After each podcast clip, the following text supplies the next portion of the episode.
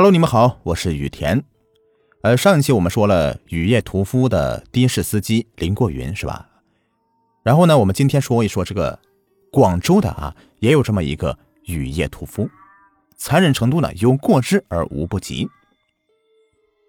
内地是地大物广，侦破起来比弹丸之地的香港难度要大得多。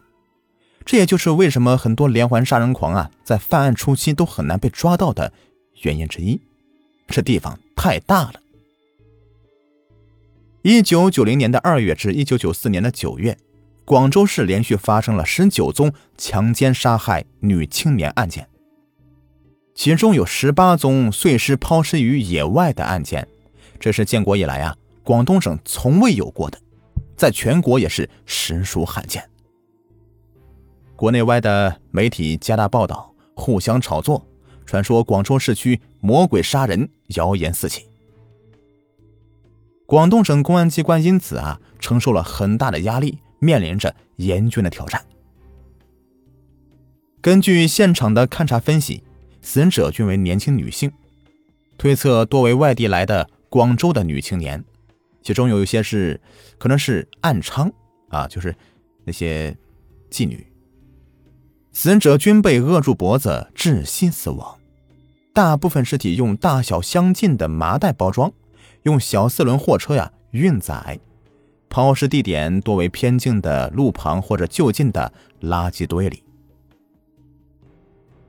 案犯的杀人手段、包装尸体用的物品、弃置的方法等等，都是十分相似的。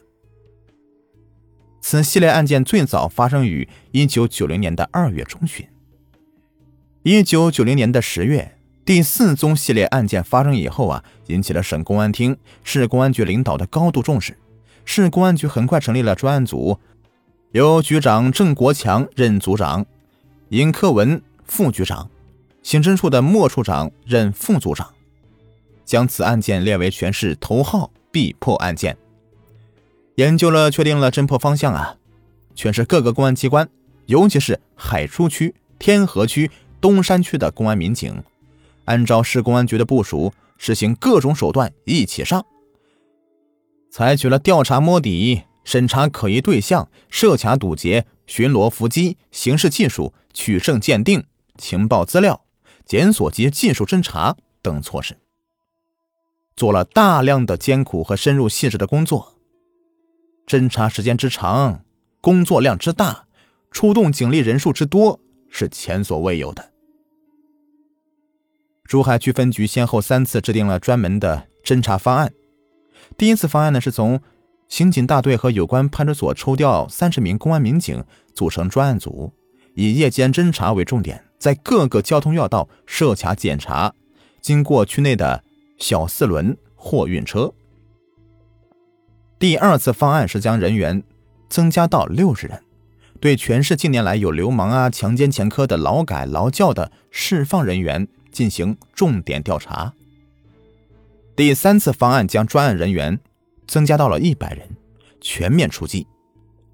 仅在新窑镇。开展地毯式调查，排队摸底的可疑人员呢，就有三千二百六十多人，排除重点线索六百多条，他们一一查清，同时还抽调了其他警力，在全市夜间设置了五十个查车哨卡。各派出所在工作中啊，发现了一批可疑对象，从而破获了其他的刑事案件八十六宗，其中包括呀两宗不属于此类系列案件的杀人碎尸案。全市排出并由市局刑侦处抽样的侦查或者追捕可疑对象多达四十六名，还为东莞市、惠州市抓获两名强奸杀人碎尸的犯罪嫌疑人。为了广泛的发动民警、居民参与查办此案和提供有价值的线索，市公安局刑侦处于一九九二年三月初专门印制了三万六千多份附有。凶杀案包装尸体麻袋的彩色插图的紧急协查通报，发到每个专区民警的手里，要求民警、治安队员参照通报所列的凶犯可能具备的条件，在辖区内逐家逐户、逐个单位的上门开展摸排工作，同时结合巡逻伏击、设卡堵截、上路查车，从中发现用麻袋、麻包装物体的抛弃路边或者水塘的可疑人员。为了查清装尸体的麻袋的产地，刑警们走遍了广东、广西、湖南、湖北省等有关粮食部门及麻袋厂三千八百多个。在调查装尸体麻袋内大米产地的过程中，提取四千六百多家公司粮店的米样，到农科所进行研究、鉴定、比对和取证。刑侦技术人员还是收集到了十三名死者和凶犯留下的物证。不仅配合侦查部门为凶犯画了一幅模拟画像，还在医学部门的积极的配合下，通过 PCR、DNA 等技术查出案犯的血型。为查明死者身份而检查档案指纹一百六十八万六千份，从而查明到了两名死者的身源。全市公安机关联合行动，开展了并侦查做了大量有价值的工作。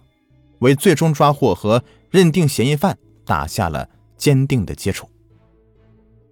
从一九九零年的二月至一九九二年的五月，在全市大规模的多警种联合的侦查中，每一个关键环节都是由各个呃领导亲自把握、亲自决策。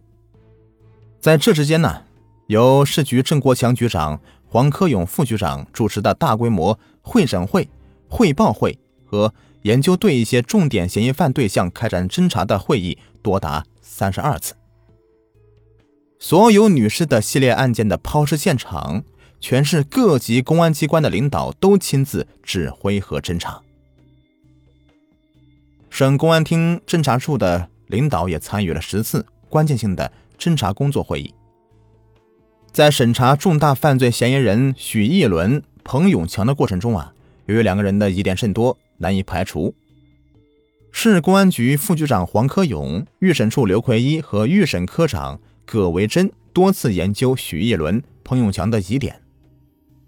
四位正副处长亲自审讯，并专门邀请了北京市公安局的高级工程师罗宇，运用了测谎仪，对许义伦、彭永强进行测试。事实证明，测谎的结论是符合实际的。将此项技术应用于刑事侦查的实践，在广东省公安机关尚属首次。一九九二年七月，广州市公安局通过深圳市公安局刑侦处得悉六八零七部队驻军战士张启德杀人割乳房、挖女尸下阴的情况，刑侦处立即与部队联系，协同到了河南省等地追捕抓获张启德。虽然证实张启德不在广州市作案，但是对此类案件的凶徒增加了新的认识，同时更加十分注意发挥刑侦基础业务的作用，把新科技运用于侦查实践工作中去。专案组经过研究分析啊，第一，根据在海珠区发现几具女尸的地点均在比较偏僻的地方，不熟悉地形的人呢难以达到这样的情况，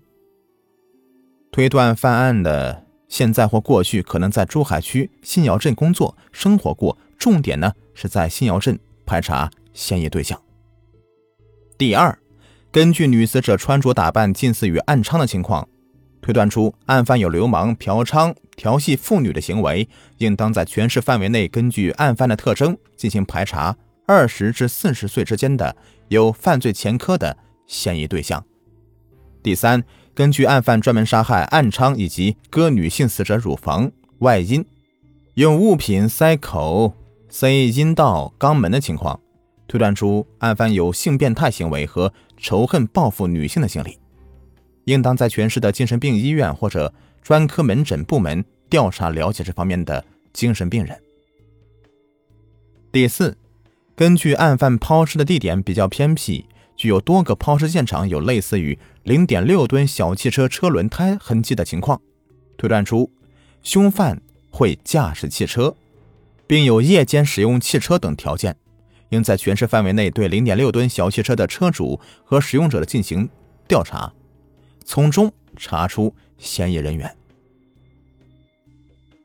两年过去了，侦破工作毫无进展，专案组一如既往，仍旧是默默的坚持着坚定的信念：只要我们的工作做到家了，案件呢就一定能够侦破，案犯一定要绳之以法。好了上集就讲完了我们下集继续啊。